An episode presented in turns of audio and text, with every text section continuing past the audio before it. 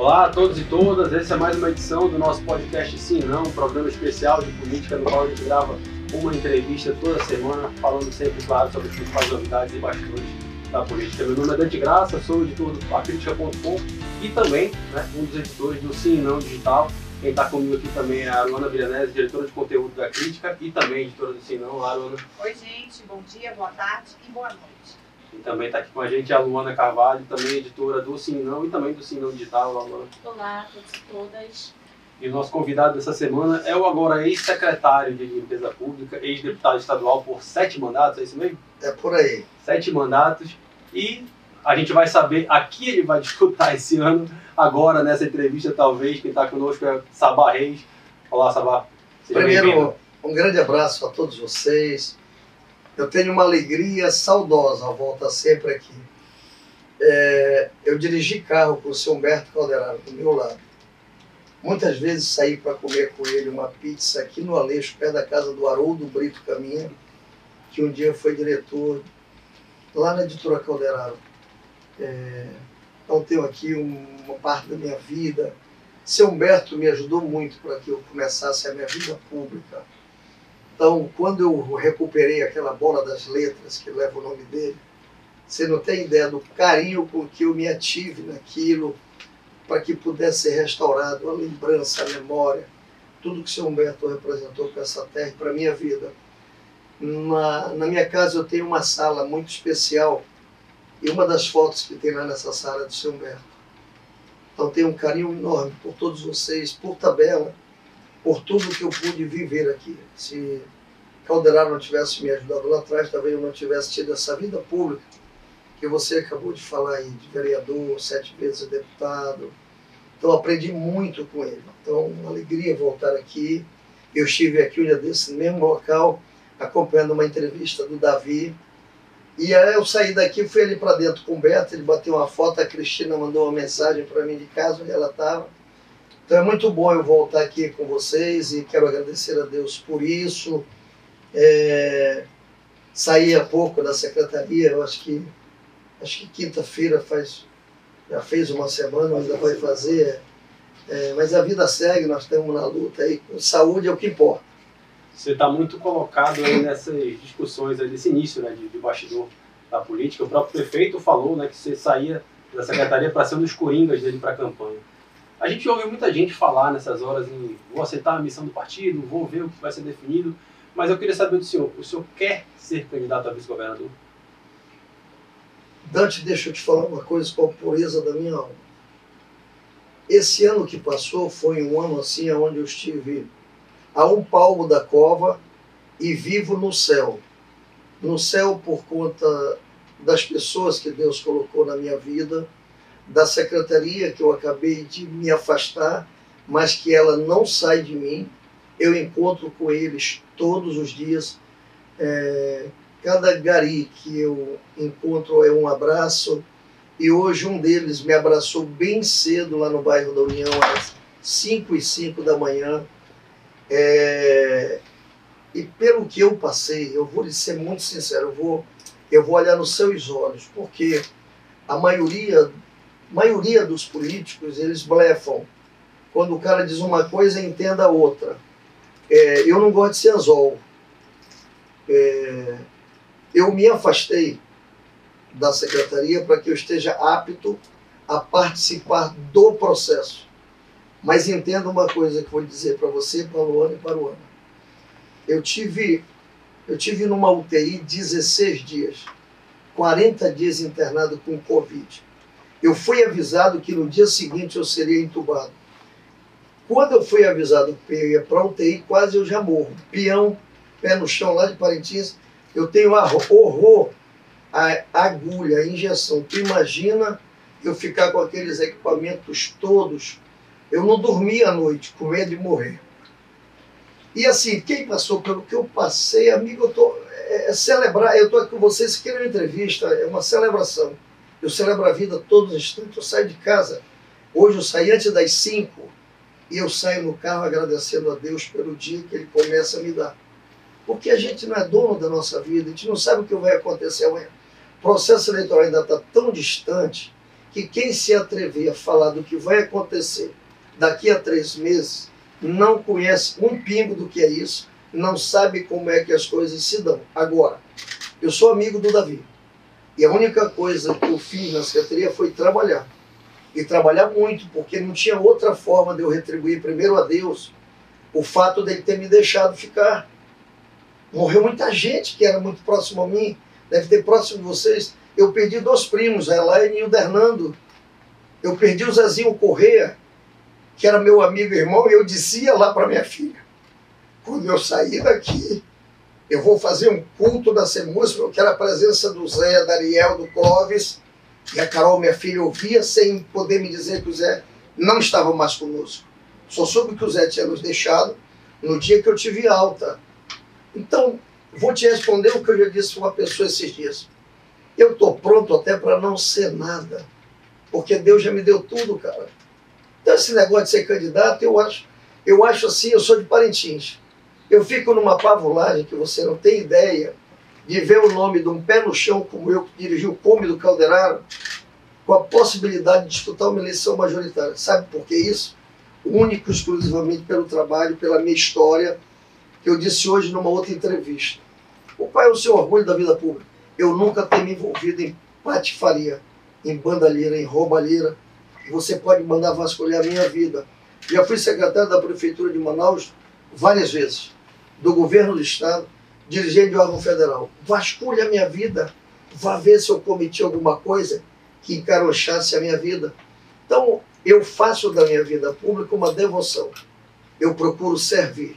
E acho que deixo esse exemplo na CEMUSP, que é uma secretaria que ninguém prestava atenção, hoje é um orgulho.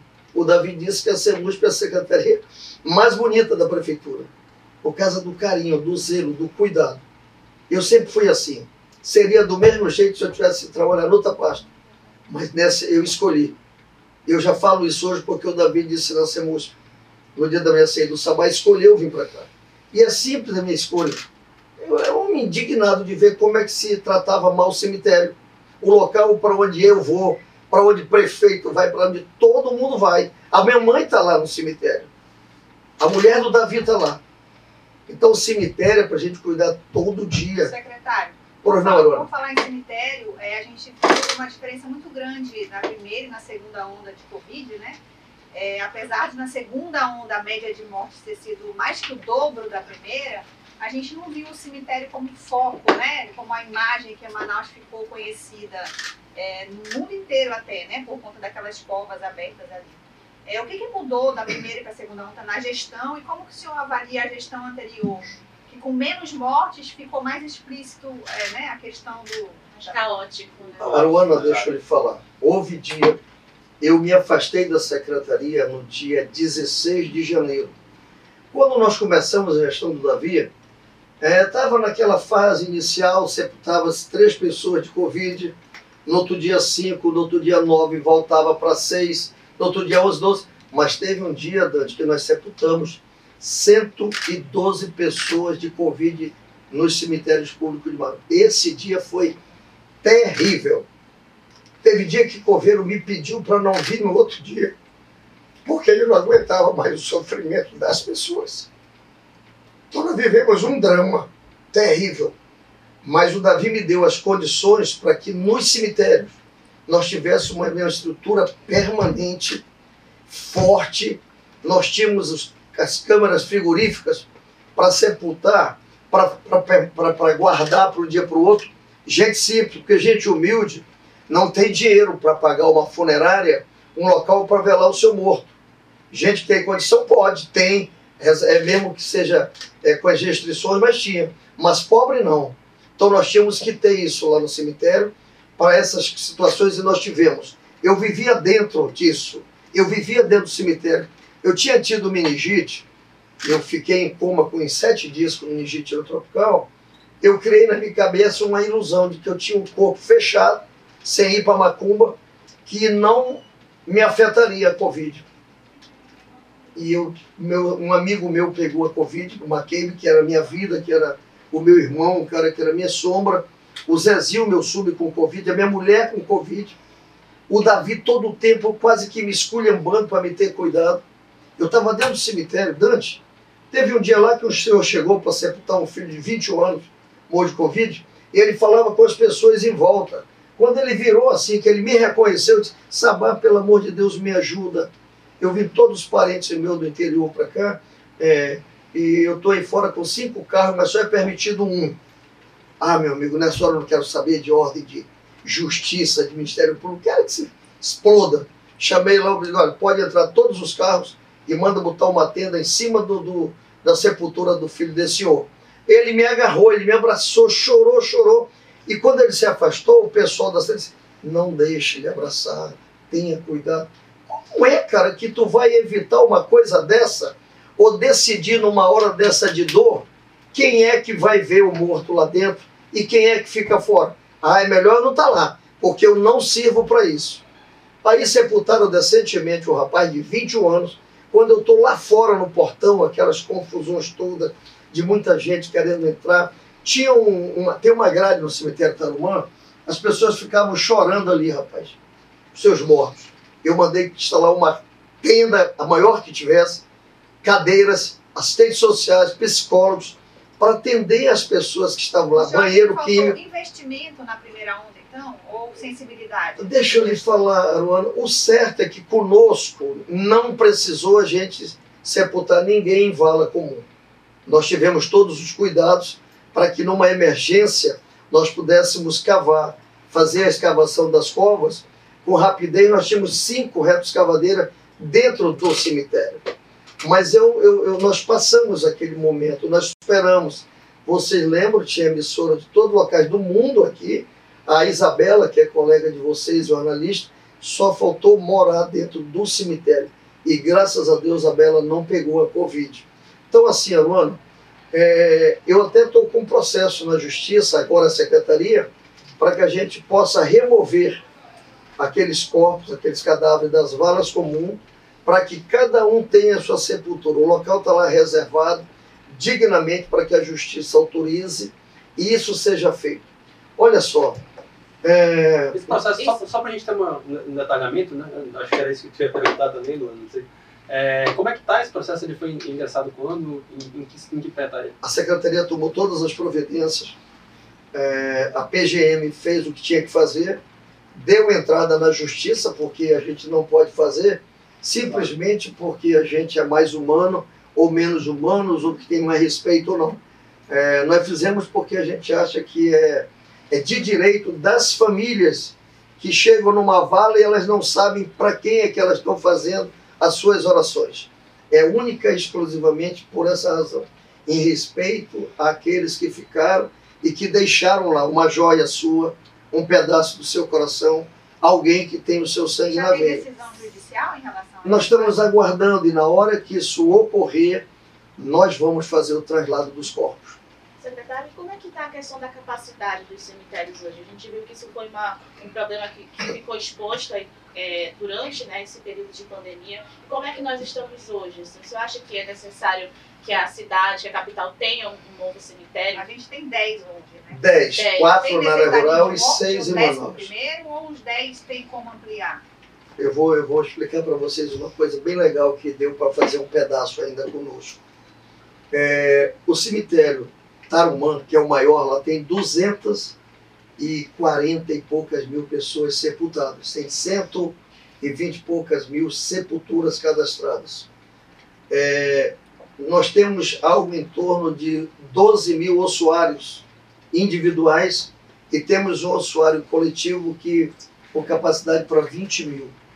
É, fazendo uma varredura no cemitério, você encontra sepulturas que já completaram o tempo que pode ser feita o translado de quatro anos. Tem sepulturas que a família abandonou. E só para você ter uma ideia, eu, eu ganhei essa semana que passou um caminhão cheio de tábua de assoalho, é madeira boa. Deu para a gente fazer 160 caixilhos. E eu mandei fazer pelos próprios coveiros e nós fomos colocando caixilho em sepulturas que não tinha mais nada, nenhuma sinalização, nada de ninguém e se Deus quiser o Altevivo vai continuar fazendo isso. Mas deixa eu dizer o que, que nós fizemos. É, no cemitério Tarumã, nós fizemos uma coisa chamada cemitério vertical. Nós temos 6 mil gavetas prontas, 300 feitas na administração do Arthur, 300, e tem mais de 6 mil feitas na administração do Davi, e uma área toda pronta para completar o projeto. O projeto elaborado ainda pelo Paulo Farias, que foi o secretário que eu, que eu sucedi, que eu sempre que posso mando um abraço para ele, são 26 mil. Se nós aprontarmos as 26 mil, Luana, quando nós estivermos sepultando na 26 mil pessoas, é porque aqui na frente a gente já começou a fazer o translado para os ossuários e liberando as gavetas para os próximos. E aí Manaus estará com um cemitério permanente, sem precisar se preocupar em fazer um outro cemitério por conta do esgotamento. Mas a minha opinião é que nós precisaríamos ter um cemitério na zona norte ou zona leste de Manaus, até para que as pessoas não tivessem que atravessar toda a cidade para fazer o sepultamento de um ente querido. Isso eu defendo que haja. E esse traslado, ele precisaria de uma autorização prévia dos familiares? Como é que funcionaria essa parte Quando burocrática? é, Quando completa quatro, é anos? automático? Seria automático, porque, A- a- porque O familiar precisaria assinar algum documento autorizando? não porque ele já saberia que seria assim, porque a sepultura é pública, Ah, é da prefeitura. Lá a gente não faz a venda de sepultura. Ele teria que se sujeitar a essa regra. Sabá, é, voltando um pouco para a eleição, né? Eu ainda tenho dúvida. É, você falou que está pronto, né, para o que deve é aí, mas ao mesmo tempo manifesta aí é, um- uma, uma opinião que não gosta de ser anzol. Então, é óbvio que dá para entender que você está aí para o que deve é, mas também não, né, tem, tem seus limites. Mas o que eu queria entender bem é como é que foi essa troca de partido. Por, por que, que no Avante você estaria mais apto ou menos apto, né? do que no PL? Por que, que trocou PL pelo Avante? Eu estou na empresa do meu velho patrão. Eu tenho que aqui é, falar, porque na verdade é a realidade das coisas, com transparência, porque o que eu vou falar aqui é de conhecimento público da cidade. É, a ideia inicial era que eu fosse indicado candidato a vice-governador numa chapa com Wilson pelo PL, pelo PL, antes do Wilson definir por União Brasil. É, depois o Wilson foi para um partido que não é o do Bolsonaro, que é o PL. O Davi Almeida diz abertamente, para quem quiser ouvir, que ele, para apoiar alguém, ele ou indica o vice ou ele está fora. Quem me pediu e fomos conversar com o Alfredo para me migrar, para fazer essa travessia do PL para o Avante, foi o Davi. Eu preciso que você passe, porque se eu precisar de você, você tem que estar no Avante. Tivemos uma conversa com o Alfredo. Aliás, falei com o Alfredo ainda hoje por telefone. Foi uma coisa feita de frente, olhando no olho. Eu saí pela porta que eu entrei, da frente. Eu não saí pelos fundos. Eu não saí que eu não posso olhar para o Alfredo aonde encontrar com ele. Aliás, sou grato a ele por tudo que ele me ajudou na minha vida. E no que depender de mim, eu vou ajudá-lo para que ele seja deputado federal.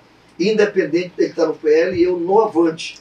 Porque esse negócio ser vice ou não ser, isso não é tudo e nem é o fim do mundo. Tem gente que daria a vida por isso. Não, se eu for, é porque as coisas vão acontecer naturalmente. E se estiver escrito, se isso for um desígnio de Deus, ninguém haverá de mudar. E aí, se era para ser pelo avante, eu aqui já estou. Mas isso vai depender das circunstâncias, do que ocorrer para frente e do entendimento do Davi. Que, na verdade, o Wilson, esses candidatos a governadores, querem mesmo é o apoio do Davi. Eles estão se lixando para saber quem é o vice. Isso não faz muita diferença. Senhor acha que um apoio do prefeito Davi Almeida agora para o Wilson Lima teria mais peso e mais força que o do próprio presidente Jair Bolsonaro, por exemplo? Porque recentemente o Coronel Menezes afirmou que o vice, que o, que o candidato a vice-governador deve vir do PL, já se, se lançando, né, para ser esse vice. Então, nessa, nessa jogada aí, quem, quem que o senhor acha que o Wilson vai escolher? O prefeito Davi ou o presidente Na Bolsonaro? balança Ou local, quem pesa deveria mais. É, que- o que Pesa que pesa? Eu preferiria que o Coronel Menezes não atrapalhasse o nosso povo com esse negócio de se jaquitar como amigo, padrinho, compadre do Bolsonaro, atrapalhar que o governo federal mande recursos para Manaus, porque com isso ele não atrapalha o Davi. O Davi tem um, um percentual de aprovação de mais de 80%. Mas curto e grosso. O Davi ajuda muito mais do que o Bolsonaro, nem se compara. O senhor, o senhor falou, Aliás, o Bolsonaro não ajuda ninguém. o senhor falou aí que, que vai, pode fazer de tudo até para ajudar a eleger o Alfredo Nascimento deputado federal. E eu ele- gosto dele. E ele está se colocando, né, a, a informação pelo menos que eu tenho, é de que ele chegou a conversar com o Valdemar da Costa Neto para ser esse vice, Tá querendo de ser vice repente pelo também. PL. O próprio Alfredo Menezes ontem comentou que, que o, o Alfredo Nascimento poderia ser um desses nomes. E se vocês tivessem que disputar essa, essa vaga, como é que seria? Como é que ficaria essa relação? Não, eu não tenho a menor chance, eu não falo pelo PL. A única coisa que o Menezes tem com relação ao Alfredo é o nome. Nada mais. Entendeu? Então, então, na verdade, o Alfredo que eu falo é o Nascimento, Sim, não é o Menezes. Então ele não foi bem quisto aí no, quando, ele, quando ele entrou no partido, o Coronel Menezes. Não foi bem quisto? É, tô lhe perguntando. Não, Você acho estava no PL ainda, né? Não. É, como é que foi essa. Não, eu acho que não. Ele, ele poderia ser bem melhor parceiro. O problema é que ele é bocudo. O problema é que ele fala muito e às vezes se jacta a falar pelos outros. Em política não é assim. É, na verdade, a minha relação no PL é com o Alfredo Nascimento e ele chegou um dia desse, quando eu lá já estava há muitos anos, e acho que ele tem que seguir o caminho dele, nós o nosso aqui, entendeu? É, a, eu, eu, ele respondia a pergunta: quem ajuda mais uma candidatura em Manaus? Bolsonaro ou Davi? Davi, sem sombra de dúvida.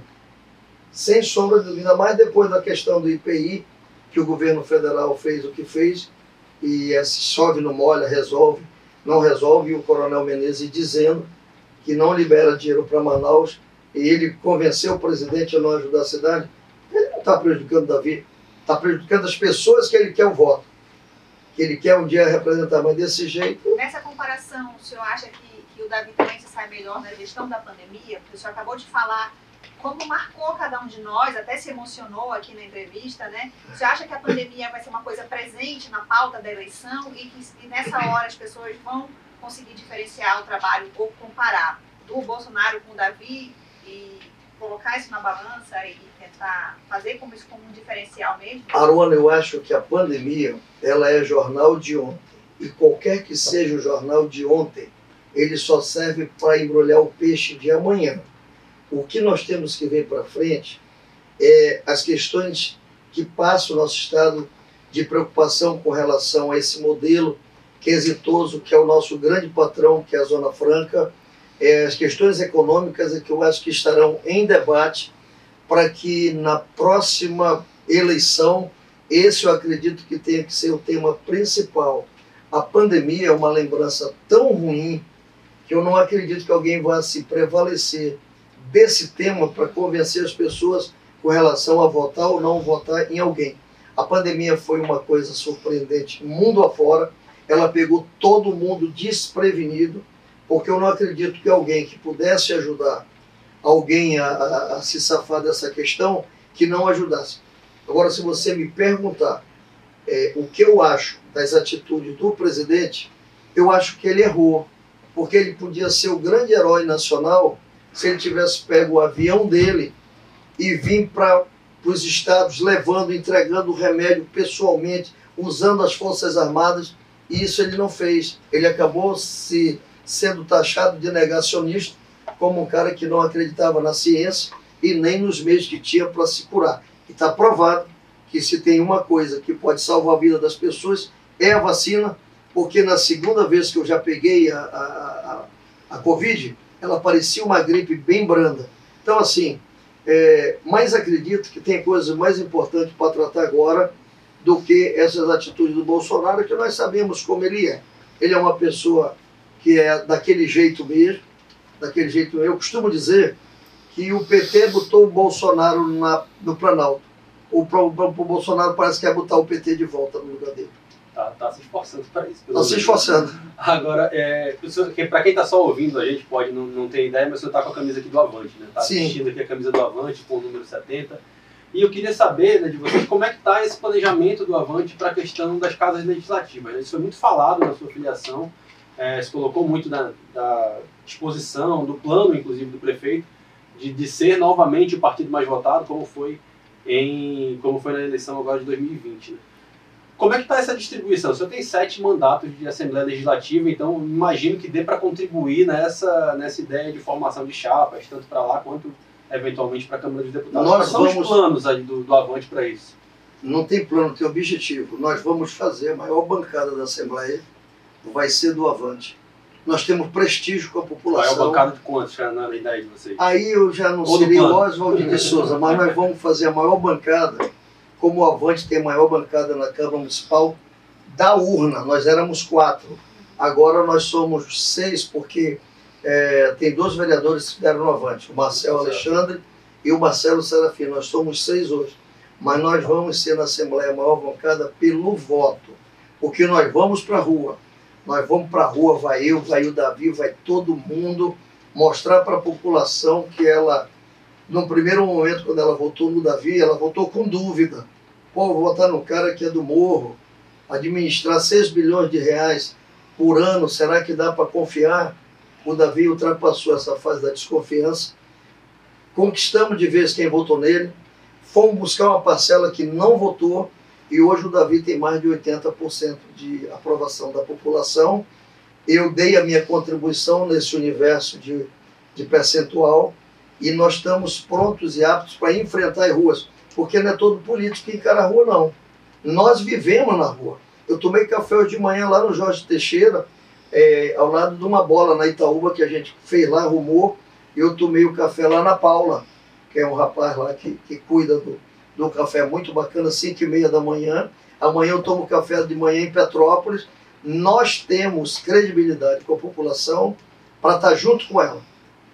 E nem todo mundo tem isso hoje. Nós desfrutamos e vamos lutar para não perder isso. Por isso a gente se atreve a dizer que nós vamos fazer a maior bancada de deputados estaduais na Assembleia. Eu vou ser cabo eleitoral deles, Seu filho vai ser candidato à Assembleia? se Deus quiser. Davi será candidato a deputado estadual. O senhor não vem de uma família tradicional de políticos, né? Acabou de contar aqui a sua origem. Como é o senhor que começou, foi o que inaugurou, vamos dizer, né? Essa, essa carreira na política. Ver o seu filho hoje presidente da Câmara, o senhor conversava com ele é, quando ele era pequeno sobre isso, ou ele já manifestou desde cedo essa intenção? O senhor falou, não faça isso. Como que foi esse aconselhamento aí dentro de casa? Não, o Davi pregou cartaz meu, né, de candidatos que eu apoiava. Houve um tempo que a gente fazia pirulito, né, que era um, uma, uma varetazinha com um papelão que a gente arranjava no distrito e pregava o calendário de quem nos apoiava do lado, a foto e a minha do outro e tal. E ele fez muito isso. E vendo a minha vida na vida pública, eh, se engraçou por ela eh, e entrou, é o terceiro mandato de vereador teve mais sorte que eu, porque, na verdade, eu fui vereador dois anos. Quando eu me elegi, o mandato de vereador era seis anos. E se elegemos de uma vez só logo eu, Eduardo Braga, é, é, o Raimundo Sena, e tem mais quatro vereadores que se elegeram conosco, que já nem estão mais aqui. Eu tenho fé em Deus que estejam no céu. É, o Judicael Almeida, Lourdes Lopes, Raul Veiga e Edvar Martins. Nós éramos sete. Aí completava eu, Braga e a. Eu, o Braga e o Raimundo Senna. E eu estava com o Eduardo na casa do Davi e nós conversamos sobre essas coisas, né? Então a gente é muito agradecido, né? Porque A do meio. é, muitos já se foram e a gente está aqui. Então, é, essa vai ser uma eleição muito diferente. Ainda vão ter as federações que vai dar uma mudada no jogo dos candidatos proporcionais. É, é muito complicado o processo. O senhor falou aí que estava tendo uma reunião é, com era o Eduardo e com o Davi. Qual era o estava sendo discutido aí nessa história. Davi. Claro. O Davi, é, o Davi, dia desse, nós tivemos uma reunião, um almoço na casa do Davi, no Morro, com o Wilson. É, o Davi, algum dia depois, chamou o Eduardo lá, convidou o Eduardo. O, Davi foi peão do Eduardo, igual como eu fui do seu Humberto aqui.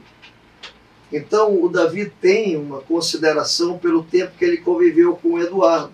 E hoje ele é prefeito de Manaus, o Eduardo é senador, os interesses da cidade de Manaus, na minha opinião, está acima das vaidades pessoais. Então, o Eduardo pode ajudar.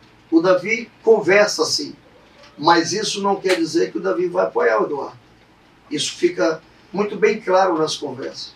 E eu estava, ele me chamou para participar desse encontro. Não estranhe se o Davi conversar com o Amazonino, nem um pouco. Ele Ele avisou que recente, vai né? conversar com todos, né? Pois é, o Amazonino foi é prefeito, foi governador, mas não foi prefeito nomeado. Depois foi prefeito eleito, governador parece quatro vezes, senador Amazonino não foi mais tempo, porque segundo ele, Brasília não era a praia dele.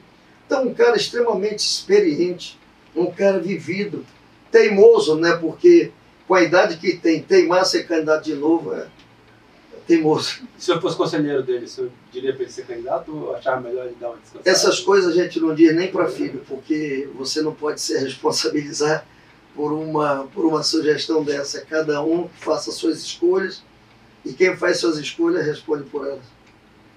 Tá certo. A gente está com quanto tempo? Eu estou sem 30 relógio aqui. A minutos. gente está com 30 olha, Passou legal. rápido. Fui, na, fui no tempo certinho. A gente tem aqui uma, uma característica, né? a gente tem um, é o nosso sim não, assim como o sim não impresso, a gente, vai, a gente traz aqui no nosso podcast, no sim não digital, a nossa, o nosso sobe e desce, né? que é uma das partes mais olhadas, observadas, às vezes desejadas pelos políticos. A gente sabe muito bem disso, eu sei que o senhor sabe disso também. Então eu queria saber do senhor quem sobe e quem desce, se o senhor for lá subir lá na redação hoje fechar o jornal. Quem, quem nesse momento seria o seu sobe? Começar pelo mais fácil. Eu subo o Zelensky, o presidente da Ucrânia, Por quê? porque é um homem que resiste é, com muita força, com muita fé em Deus, a todo o sofrimento que está sendo imposto ao povo daquele país. Eu, eu sofro vendo tudo aquilo que tenho visto e eu vejo de madrugada na TV, é, na CNN. O que está acontecendo ali na Ucrânia é uma coisa que eu imaginava nunca mais ver na minha vida. E vi antes de ontem as imagens de uma cidadezinha lá, os corpos pelo chão, em vala comum, que é uma coisa que dói porque faz eu me lembrar do que eu vi aqui. Então, aquele homem, eu acho que um dia vai ser vencedor do Prêmio Nobel da Paz, por tudo que ele está resistindo, e tenho fé em Deus que ele vai vencer, que o povo da Ucrânia vai ganhar esse, essa guerra, eles vão reconstruir esse país, o mundo vai ter que ajudar, e eu não faço isso porque estou só aqui falando. Nós restauramos uma praça aqui perto do Amazonas Shopping, e nós pintamos a praça muito com as cores da Ucrânia, azul e amarela. Se você passar lá e prestar atenção, ao longo da praça tem várias bandeiras da Ucrânia lá pintadas. No dia da minha filiação, é, tem um coral da CEMUSP que cantou um- uma música do Michael Jackson, que a versão em português é Um Mundo Bem Melhor, e as imagens na- no telão eram as imagens, lamentavelmente, da guerra. Então, quem sobe para mim é o Vladimir Zelensky. Acompanhei essa imagem. Agora eu queria saber do senhor quem é que desce. Tu não imagina quem seja?